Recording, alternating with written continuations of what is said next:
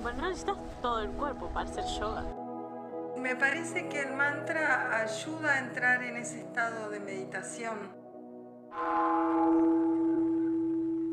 Florecer en el caos. Un programa para traer tu mente al presente.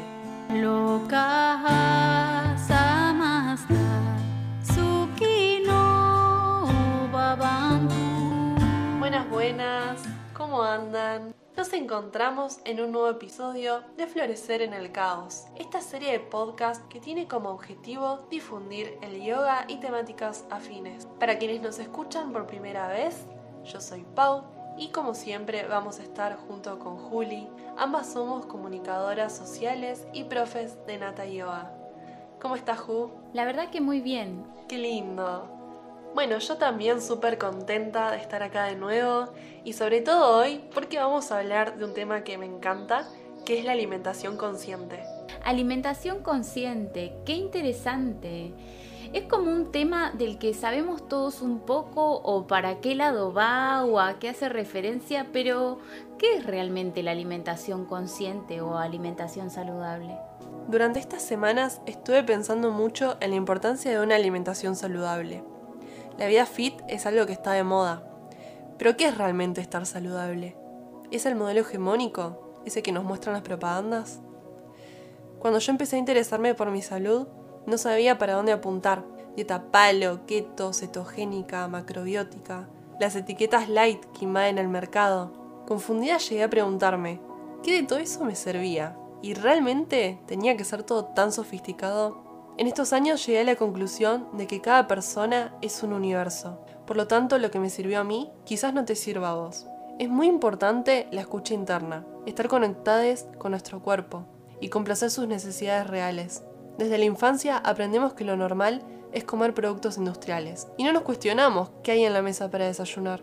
Según la activista ambiental Soledad Barruti, este fenómeno tiene una causa global. Ella opina que desde que la sociedad moderna, ocupada y sin tiempo para nada, delegó la industria alimentaria la producción de la comida, ya nada es lo que era. Básicamente, dice, porque la lógica que impone el mercado es ganar la mayor cantidad de dinero en el menor tiempo posible, no nutrir, ni siquiera ser saludable, simplemente ganar lo más que se pueda.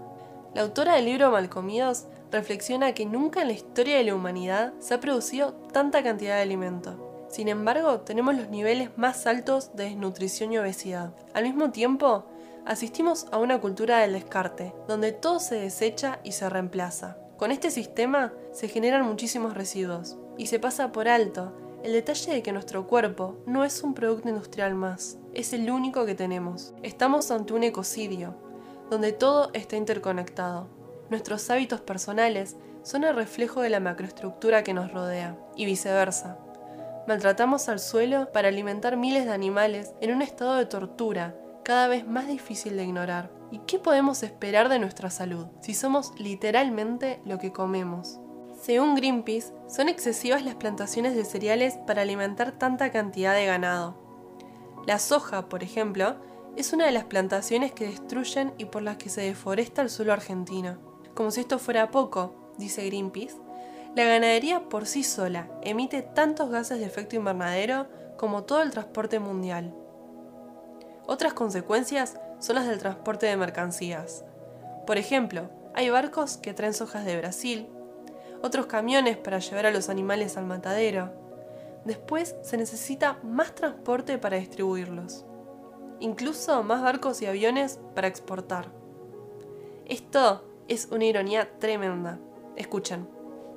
Algunos de los productos de estos animales vuelven a los países donde fueron engordados y donde se cultivó la soja que los alimentó. Una auténtica locura. Y sí, Greenpeace, la realidad es cruda. Así que les felicito si han sentido interés por cuestionar lo que hay en su plato. La sanación basada en plantas es la que recomienda, por ejemplo, Milagros Wetzler.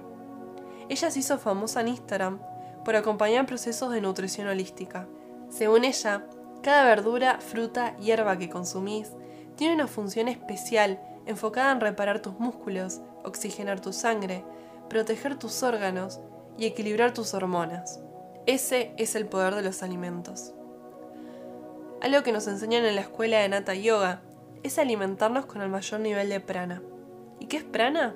Quiere decir forma de vida sutil, la misma que habita en todo el universo y que también está en los alimentos. Entonces, sabemos que a menor nivel de cocción, mayor vida va a tener lo que ingiramos. La fruta es el mejor alimento. Nos hidrata, nos sana. Las verduras y las semillas también. Todo camino de sanación implica dejar caer verdades que creíamos absolutas. Por ejemplo, que la carne es necesaria para obtener el hierro, o que la leche es necesaria para obtener el calcio. Y mucha, mucha investigación. El saber libera. De acuerdo al yoga, salud también es un descanso adecuado de entre 6 y 8 horas, levantarse al amanecer, cenar temprano, la compañía correcta, una mente libre de estrés. ¿Y por qué salgo hablando de esto? Bueno, para recordarles que la alimentación no solo es la comida que ingerimos, y debemos lograr un equilibrio. No es mi fin decirles qué dieta seguir, pero sí cuestionar el modelo de alimentación al que estamos sometidos. Yo tuve que ir experimentando y probando en mi cuerpo qué era lo que funcionaba. Y eso es lo que les recomiendo a ustedes. Es para valientes comenzar a depurarse. Y a veces cuesta cambiar hábitos tan arraigados. Por esto recomiendo la meditación, que hace el proceso mucho más amable. Sin irme mucho del tema, el camino del yoga también es para valientes, ¿no? Es atreverse a ser quienes somos, sin máscaras. En un nivel más sutil, cuando te depurás, tu esencia comienza a manifestarse. Vas dejando caer capa a capa las impresiones con las que inventaste tu identidad. No sos tu historia y no sos tu cuerpo, pero nos merecemos un cuerpo sano para poder disfrutar de toda la abundancia de la vida, porque esta nos pertenece por derecho divino. Gracias.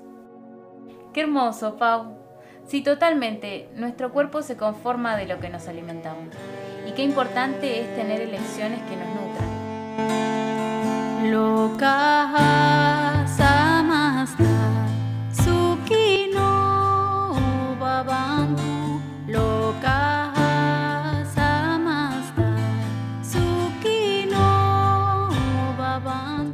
Ya llegó el final. Gracias por compartirnos esta visión de alimentación.